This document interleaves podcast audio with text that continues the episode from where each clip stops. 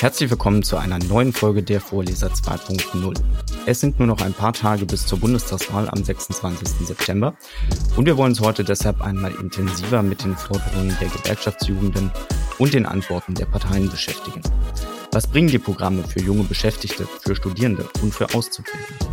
Die DGB-Jugend will mit ihrer Kampagne Press Start, über die wir gleich noch reden werden, jungen Menschen eine Stimme zur Bundestagswahl geben und vertritt unsere Forderungen gegenüber den Kandidatinnen und Kandidaten der Parteien.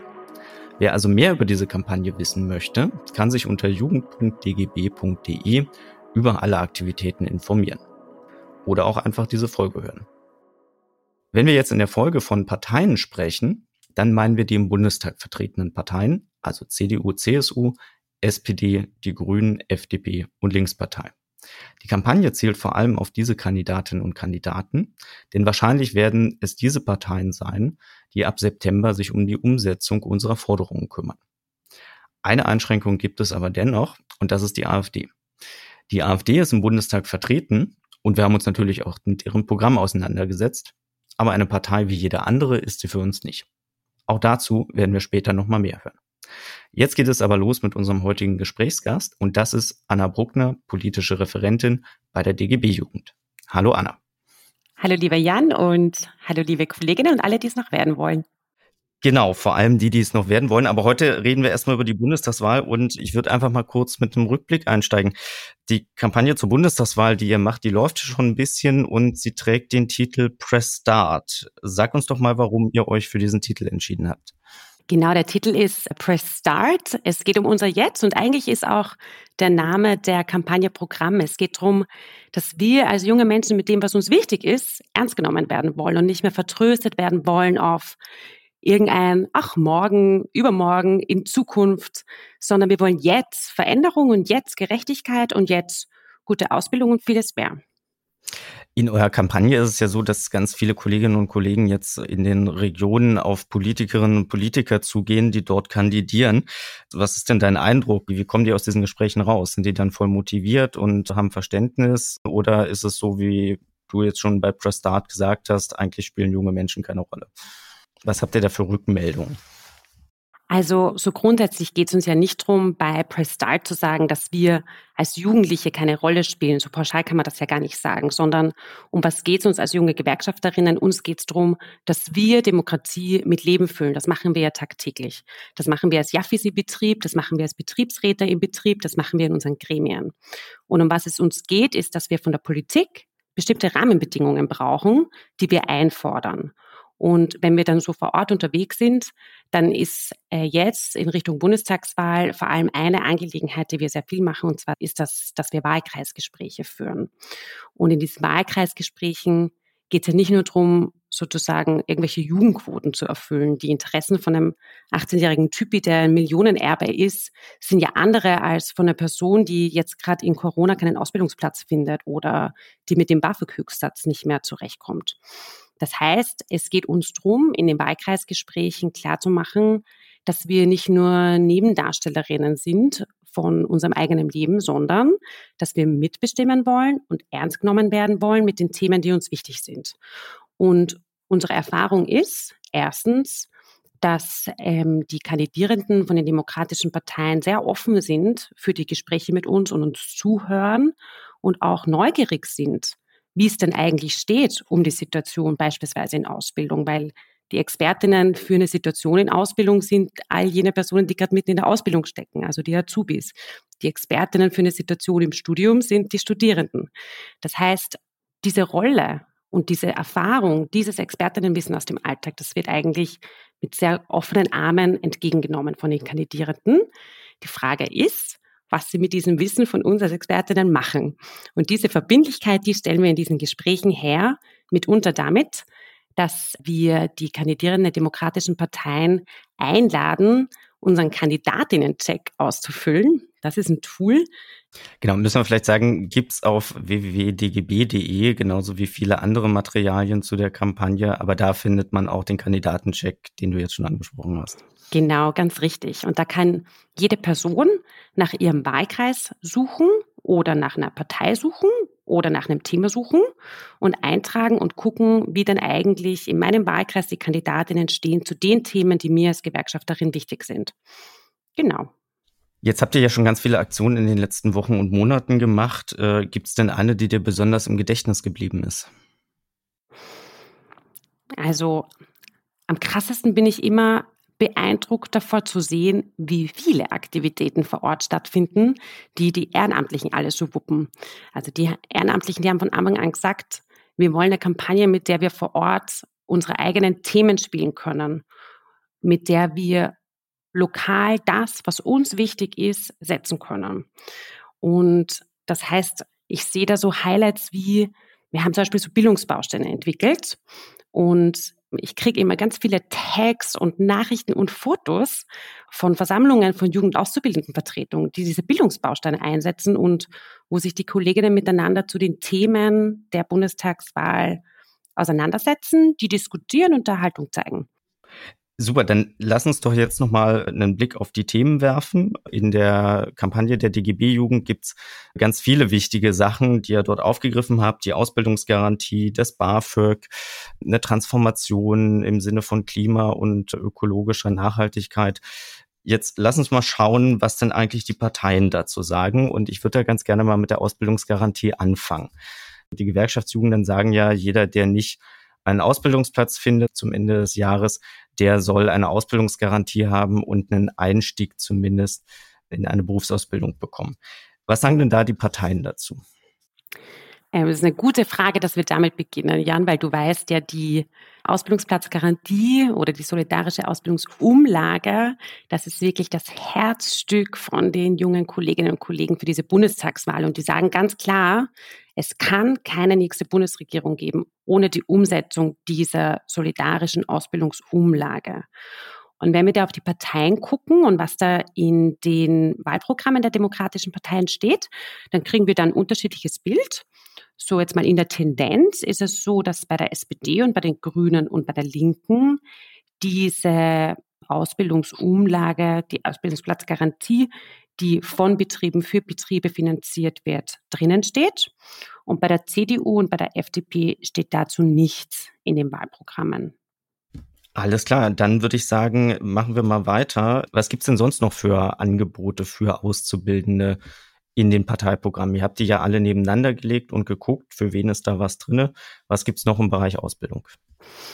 Also ein Thema, das in den Wahlprogrammen von SPD, von der Linken, von der FDP und den Grünen angesprochen wird, ist das Thema Berufsschulen, dass die besser ausgestattet werden müssen. Und das ist erstmal super, dass dazu was drinnen steht. Und ich glaube, das ist eine Lehre auch von Corona, dass da die Parteien meinten, sie müssen dazu was in den Wahlprogrammen schreiben. Wenn wir auf ein anderes Thema gucken, was wirklich eines unserer Herzensthemen ist, dann ist das das duales Studium. Und wenn ich ehrlich sein darf, dieses Thema, das macht uns ja auch schon langsam wirklich wütend, weil Fakt ist, dass die Dualstudierenden von der Politik aktuell komplett im Regen stehen gelassen werden und aktuell noch immer von der kompletten Willkür und auch von der Vertragsfreiheit von den Arbeitgebern denen ausgesetzt ist. Also alles, was irgendwie Vergütung, Urlaub, Arbeitszeit betrifft. Das heißt, aktuell gibt es keine gesetzliche Regelung für Dualstudierende. Und deswegen war das uns ganz wichtig, da in die Wahlprogramme reinzugucken und zu sehen, ob da was drinnen steht. Und da ist es so, dass bei den Grünen das duale Studium gar nicht erwähnt wird. Die FDP ebenso nichts zu einer gesetzlichen Regelung fordert und die CDU fordert ebenso keine gesetzliche Regelung, sondern die CDU will das duale Studium weiter fördern. Tja, da weiß man nicht, was dahinter steckt. Genau. Also fördern bedeutet offenbar nicht, dass die Studierenden gefördert werden, sonst würde man sich darum kümmern, dass die gesetzliche Regelungen und Rechte bekommen. Aber fördern findet die CDU gut. Und die SPD, die hat sich bei der letzten Reform, als es da um dieses Thema ging, also das Berufsbildungsgesetz, da hat sich die SPD sehr stark dafür eingesetzt, dass das duale Studium gesetzlich geregelt wird. Und auch die Linke hat in ihrem Programm einige Punkte drinnen zur gesetzlichen Besserstellung. Also da ist nicht alles drinnen, was wir wollen, aber einige sehr gute Punkte. Aber das klingt ja so, dass viele Parteien das eigentlich noch gar nicht so richtig auf dem Schirm haben und auch noch nicht so richtig wissen, ob sie dort was machen sollen, wollen und wenn ja, wie. Das ist ja dann wahrscheinlich ein Thema, wo die DGB-Jugend gefordert ist, auch nach der Bundestagswahl weiter Druck zu machen, damit das Thema überhaupt in den Köpfen landet, oder? Besser hätte ich es nicht sagen können. Ganz genau das. Sehr schön. Ich habe mir noch eine andere Gruppe rausgesucht und zwar die Studierenden. Und es ist ja so, dass gerade noch 11 Prozent der Studierenden BAföG bekommen, um damit ihren Lebensunterhalt zu finanzieren und überhaupt studieren gehen zu können. Und das ist ja eine Quote, die sinkt seit Jahren. Was ist die Position der DGB-Jugend in der Kampagne dazu? Was wollen wir in dem Thema machen? Ja, du sagst es schon ganz richtig. Nur noch 11 Prozent beziehen BAföG. Und jetzt erst vor wenigen Tagen ist das BAföG ja 50 Jahre alt geworden. Das BAföG wurde eingeführt vor 50 Jahren, um eine soziale Öffnung von den Hochschulen voranzutreiben und auch mehr Bildungsgerechtigkeit herzustellen. Und Jetzt sehen wir, wenn wir da auf die letzten 50 Jahre gucken, dass das BAföG echt schlecht gealtert ist. Und zwar nicht nur wegen dieser 11 Prozent, die das beziehen, sondern auch mit einer anderen Frage. Wer soll sich in den meisten Studiestädten, Hamburg, Berlin, München, aber noch viel mehr, ein Leben leisten mit 861 Euro Höchstsatz beim BAföG. Also da bleibt nach der Miete nur noch wirklich die berühmten Nudeln mit Ketchup. Das heißt, was wir wollen, ist BAföG hoch. Mehr Studierende müssen Anspruch haben, längere Bezugsdauer und vieles mehr. Also das sind dann auch wirklich viele sehr akribische Details, die man sich da angucken muss. Deswegen würde ich mal so grob zusammenfassen, dass wir da positive Signale für einige unserer Forderungen oder Teilbereiche sehen, bei den Grünen, bei der SPD und bei der Linken und ja, auch bei der FDP. Also wer sich dafür genauer interessiert, der kann sehr gerne mal in unseren Politik-Talk reingucken. Den haben wir im Juni aufgenommen. Der ist online in den sozialen Medien bei uns zu finden. Da waren ein Politiker auch von der FDP da, der überraschenderweise gezeigt hat, wie gut wir da auch an vielen Punkten an einem Strang ziehen. Super. Wenn ich jetzt ausgebildet bin und studiert habe, dann erfolgt ja der Einstieg ins Berufsleben. Ich suche mir einen ersten Job und ganz häufig wird da befristet eingestellt. Wir haben jetzt in der vergangenen Legislaturperiode viel dafür gekämpft, dass die sachgrundlose Befristung abgeschafft wird, aber es hat leider nicht funktioniert. So, wie müssen wir jetzt damit weiter umgehen? Wir müssen auf jeden Fall damit umgehen, denn das ist echt ein Thema, wo wir wirklich ran müssen.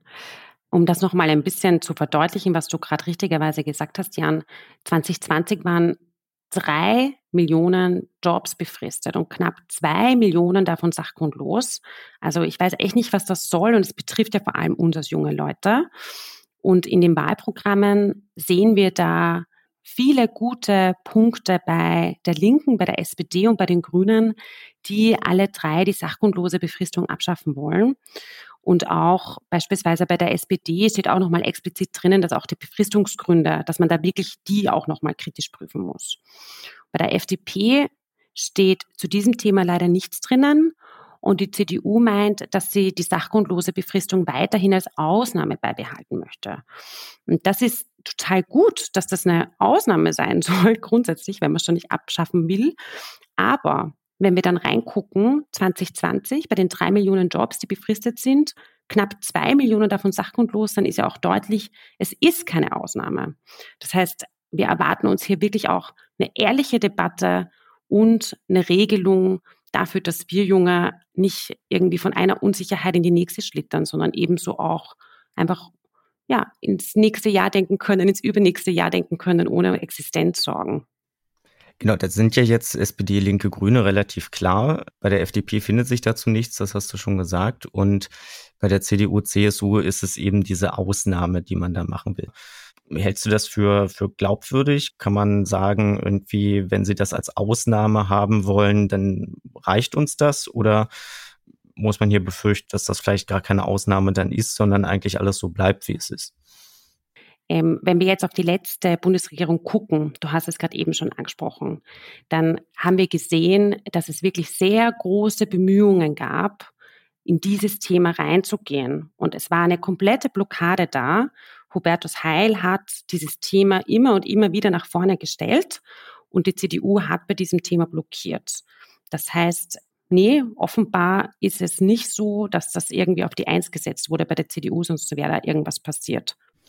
Okay, dann lass uns weitergehen zum nächsten Thema, nämlich das Thema Wohnen. Das hast du ja auch schon angesprochen und das ist auch ein unglaublich großes Thema für alle Leute in Großstädten, gerade junge Leute in Großstädten, weil es einfach kaum mehr bezahlbar ist, irgendwo ein WG-Zimmer zu finden, geschweige denn sogar eine eigene Wohnung. Wenn man jetzt studiert und sich in Ausbildung befindet, ist das Geld eh knapp. Wie sieht's denn da mit Antworten aus?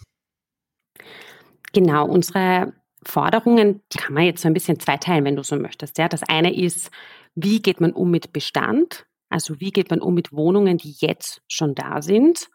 Und wie geht man damit um, neue Wohnungen, einen neuen Wohnraum zu schaffen? Das sind sozusagen so diese zwei Bereiche. Und wenn wir uns jetzt angucken, was wir uns erwarten bei der Regulierung von existierenden Mieten und Wohnungen, dann haben wir da zwei Forderungen. Das eine ist ein Mietenstopp und eine Mietenbremse. Und ich glaube, alle, die jetzt gerade aktuell so ein bisschen die Nachrichten verfolgen, die wissen ja auch, das sind sehr heiß umkämpfte Themen. Bei der CDU und bei der CSU kann man so grundsätzlich sagen, man will keinen Mietenstopp. Die Linke, die will Mieten auf jeden Fall hart mit einer Obergrenze deckeln und die SPD will sowas ähnliches. Die will sozusagen so ein Mietenmoratorium, nennen sie das. Und auch die Mietpreisbremse soll entfristet werden. Und bei den Grünen ist es ebenso so, dass es eine Mietenobergrenze geben soll und die Mietpreisbremse entfristet werden soll und nachgeschärft werden soll. Also da gibt es ein paar ähnliche Positionen. Und bei der FDP ist es so, dass man auf jeden Fall die Mietendeckel verhindern möchte, den bundesweiten, und auch die Mietpreisbremse abschaffen will. Also das ist sozusagen, das finden wir dazu in den Wahlprogrammen zu allen Fragen, die jetzt existierenden Wohnraum betreffen. Und dann haben wir noch einige Forderungen aufgestellt zum Thema sozialer Wohnungsbau und auch das Thema Bodenspekulation. Das klingt jetzt vielleicht so ein bisschen ähm, langweilig. ja, ein bisschen langweilig und nerdy. Aber das ist wirklich ein ganz wichtiger Bereich, dass du sozusagen die Bodenspekulation verhinderst, weil das ist ein ganz großer Grund, der verhindert, dass sozialer Wohnungsbau gebaut werden kann. Und man kann sozusagen diese aktuelle Situation am Wohnungsmarkt nur ändern, wenn man nicht nur die bestehenden Mieten sozusagen sozial gestaltet, sondern wir brauchen auch mehr Wohnraum, der sozial gestaltet wird. Genau, und da sehen wir auch verschiedene Dinge in den Wahlprogrammen. Grundsätzlich ist es so, dass alle mehr oder weniger sozialen Wohnungsbau vorantreiben wollen. Und wie konkret bzw. wie stark da die Rolle des Staates ist, die Förderung ist, da gibt es natürlich dann wiederum große Unterschiede bei den Parteien. Aber da ist so, dass an vielen Stellen wirklich von Wohnungen gesprochen wird und diese ganzen Fragen von Azubi-Wohnheime, Studi-Wohnheime da noch nicht mit drinne aufgehen. Ja, das ist ein ganz wichtiger Punkt. Das ist für uns natürlich nochmal ein besonderes Thema, dass wir uns dafür einsetzen, einmal grundsätzlich für alle, dass es sozialen Wohnungsbau gibt, aber wir erwarten uns natürlich für Auszubildende nochmal eine besondere Unterstützung. Und das finden wir jetzt in den Wahlprogrammen so nicht. Weil das ist ja auch klar, wenn ich eine Vierzimmerwohnung baue, dann wird da wahrscheinlich irgendwie sich kein Auszubildender die leisten können. Dann habe ich zwar eine neue Wohnung, aber letztendlich irgendwie niemanden, der sie mieten kann, beziehungsweise für äh, auch Azubis einfach trotzdem keinen Wohnraum. Genau, das ist ganz richtig. Also das ist ein Themenbereich, wo wir überall als DGB-Jugend aktiv sind, in den Kommunen und auch auf Bundesländerebene, dass wir bezahlbares Wohnen für Auszubildende schaffen können. Dann lass uns noch ein letztes Thema ansprechen, das eine große Rolle ja auch in diesem Wahlkampf äh, jetzt schon spielt, und zwar das Thema Klimaschutz. Die DGB-Jugend sagt, es braucht eine sozial-ökologische Wende. Was meint ihr denn damit? Also kurzum sagen wir, Klimakrise heißt Gerechtigkeitskrise. Und die Antwort darauf kann nur sein, Mitbestimmung, Mitbestimmung, Mitbestimmung. Wir wollen niemanden zurücklassen, sondern wir wollen gemeinsam gestalten und eine sozial-ökologische Transformation mit einer gerechten Wende umsetzen. Und dazu gehört auch, dass all diejenigen, die aktuell von den Verhältnissen, wie sie sind, profitieren, die davon profitieren, dass Natur und Mensch ausgebeutet werden, dass diejenigen zur Kasse gebeten werden. Das heißt, ein starker Schlüssel ist neben der Mitbestimmung, also der demokratischen Gestaltung von Veränderungen, auch Umverteilung ganz wichtig ist. Und bei dieser sozialökologischen Wende, da haben wir wirklich ganz genau reingeguckt in die Wahlprogramme. Und aber lass uns kurz nochmal bei diesem Begriff sozialökologische Wende bleiben. Also mhm. Also das heißt, sozialökologische Wende heißt für uns, wir haben auf der einen Seite einen Bedarf an mehr sozialer Gerechtigkeit und auf der anderen Seite die Klimakrise, CO2-Neutralität und beides muss zusammengedacht werden. Und in beiden Punkten gibt Sachen, die die DGB-Jugend will und das funktioniert aber auch nur zusammen. Und das funktioniert nicht, indem ich Klima beiseite lasse oder indem ich Soziales beiseite lasse. Habe ich das so richtig zusammengefasst? Ganz genau. Dann lass uns noch mal gucken, was die Parteien äh, dazu sagen. Wenn wir jetzt mal nur bei den sozialen Aspekten bleiben, hast du gesagt, Umverteilung ist wichtig. Was sagen da die Parteien zur Umverteilung? Genau, beim Thema Umverteilung und beim ganzen Thema Steuerpolitik das war ja ebenso ein Thema, das ganz heiß diskutiert wurde in der medialen Debatte, kurz nachdem die Wahlprogramme veröffentlicht wurden. Und ich glaube, es wird die meisten nicht überraschen, dass wenn wir da jetzt beispielsweise auf die FDP gucken, dass wir dort sehen, dass umverteilende Mechanismen, umverteilende Steuern auf beispielsweise hohe Vermögen oder Erbe, dass das da keinen Anklang findet und dementsprechend auch nicht im Wahlprogramm ist. Und bei der SPD, bei der Linken und bei der Grünen haben wir verschiedene Momente, wo umverteilende Steuern eingesetzt werden, also progressive Steuersätze, die sehr hohe Vermögen und Einsteuern belasten und mittlere und niedrige Einkommen entlasten. So, und wenn wir dann nochmal auf die Frage Klimaschutz gucken, dann würde ich das so zusammenfassen. Also CDU, CSU und FDP sagen, wir machen das mit Marktwirtschaft, der Markt wird das schon regeln und SPD und Grüne und Linke sagen, naja, wir brauchen da schon ein paar Investitionen, ne, das Geld, was wir wie du gerade richtig gesagt hast, dass wir irgendwo hier einnehmen müssen, wo wir Vorschläge haben, das investieren wir konkret in mehr Klimaschutz. Kann man das so zusammenfassen? Das kann man grundsätzlich so zusammenfassen, aber da fehlt halt noch ein ganz wichtiger Moment, der so eine sozial-ökologische Wende ausmacht. Und das ist dieser Bereich der Mitbestimmung, den ich vorhin angesprochen habe. Das heißt, sozusagen, man kann einerseits gegenüberstellen, okay, Marktwirtschaft regelt alles versus es gibt Investitionen. Aber die Frage ist auch, was ist das Ergebnis dieser Investition?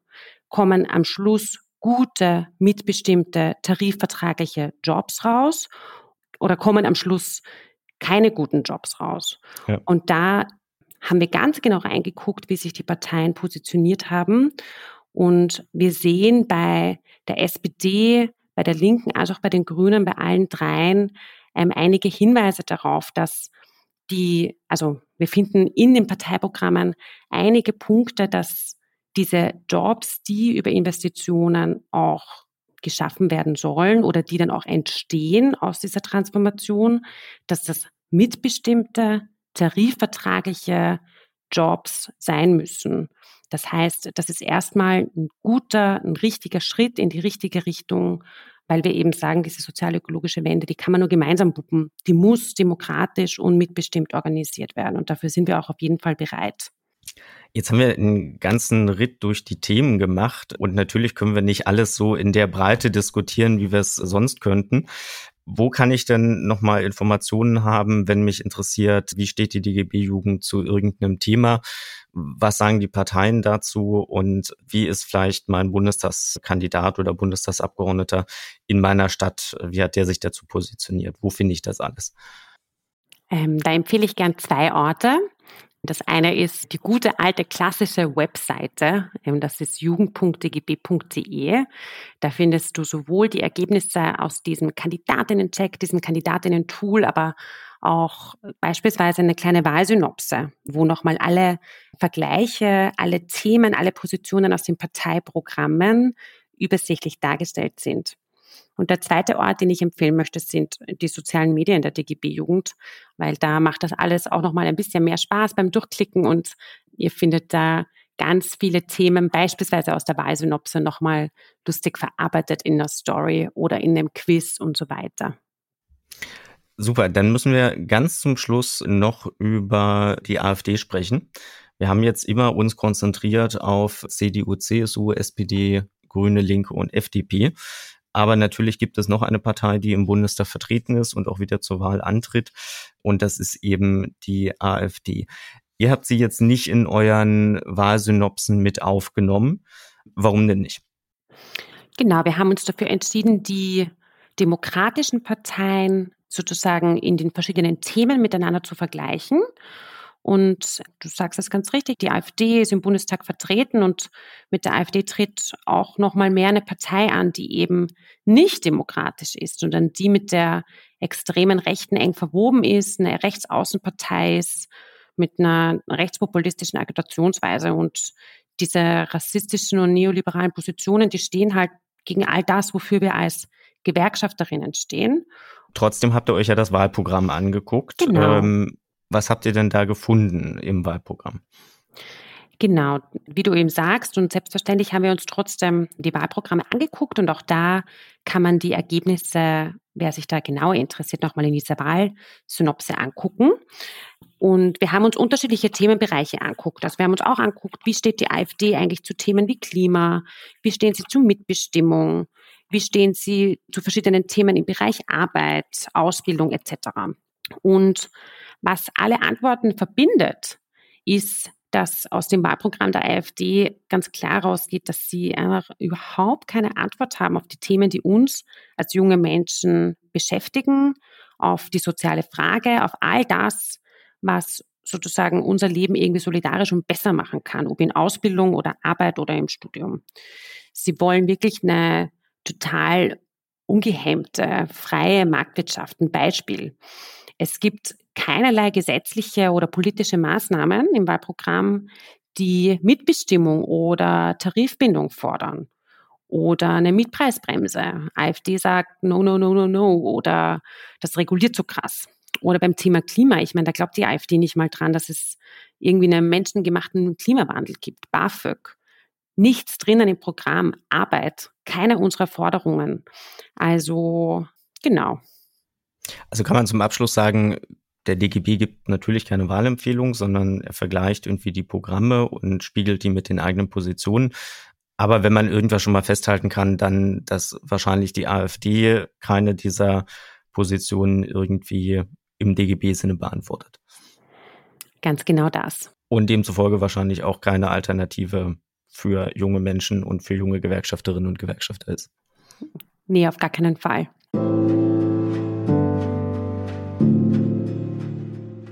Super, dann vielen, vielen Dank dir, Anna. Wir haben jetzt ganz lange über die Themen gesprochen, die euch bewegen und die uns bewegen und hoffen, dass wir damit einen kleinen Impuls gegeben haben, sich erstens nochmal mit der Wahl zu beschäftigen, vor allem nochmal zur Wahl zu gehen und dann auch eine gute und fundierte Entscheidung zu treffen. Dabei hast du uns sehr geholfen. Vielen, vielen Dank dir. Ja, nicht vergessen, wählen zu gehen bei der Bundestagswahl. Alles klar, mach's gut. Tschüss. Ciao. Und das war sie, unsere nächste Folge der Vorleser 2.0, diesmal zur Bundestagswahl. Wir hoffen, dass wir euch eine kleine Entscheidungshilfe geben konnten. Und egal, ob ihr schon entschieden seid, wen ihr wählt, oder ob ihr euch das vielleicht noch überlegt, nehmt auf jeden Fall euer Recht zur Wahl wahr. Denn nur so lässt sich auch tatsächlich etwas ändern und nur so schaffen wir es, dass Studierende, dass Auszubildende eine starke Stimme auch in der Politik haben. Lob und Kritik zu unserem Podcast und zu dieser Folge könnt ihr gerne an hv.jugend.ngg.net schicken. Wir freuen uns auf euer Feedback. Ich verspreche euch, wir lesen auch alles, was ihr uns schickt. Und vielleicht habt ihr ja auch einen Themenvorschlag für eine der nächsten Folgen.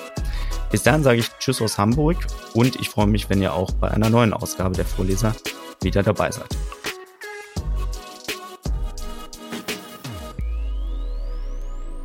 Dieser Podcast wird unterstützt mit Mitteln aus dem Kinder- und Jugendplan der Bundesregierung.